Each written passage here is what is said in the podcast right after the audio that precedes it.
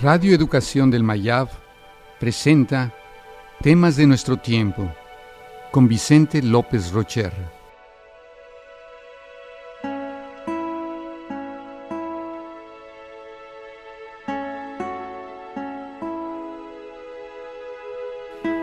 El diálogo.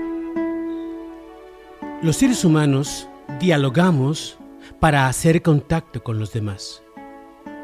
La persona que está dispuesta a escuchar siembra milagros en el que necesita ser escuchado. La estadística de matrimonios rotos dice que estos acaban porque se acabó el diálogo entre los esposos o porque el diálogo se convirtió en un monólogo. Cuando la palabra muere, muere el amor. Para alcanzar el diálogo necesitamos una gran capacidad de escucha, disponibilidad y respeto por el que habla. Solo en la confianza encontramos el valor para abrir el corazón. Todos tenemos necesidad de contar nuestra propia historia, pero pocos están dispuestos a callar sus propias referencias para escuchar al otro. Escuchar no es fácil. Requiere de mucha atención. Demanda un gran esfuerzo en callar nuestro propio diálogo interno.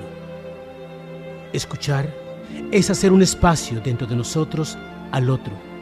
Un gesto de hospitalidad. La invitamos a compartir con nosotros su propia vida. El 50% del éxito de un diálogo está en un prediálogo, es decir, entender en lo que no estamos de acuerdo. Debe hacerse en un ambiente de seguridad, donde no exista el temor a que nuestras palabras serán usadas en forma incorrecta. En el prediálogo se aclaran los objetivos de un postdiálogo. Si en el diálogo el sujeto se siente apreciado por personas significativas, encuentra su propia riqueza interna. Cuando alguien escucha y admira lo valioso y positivo de nosotros, nos permite construir la confianza en nosotros mismos, a pesar de nuestros defectos y limitaciones. Dos palabras finales sobre el diálogo amor y silencio. El amor es capaz de sostener al otro en el camino hacia su madurez.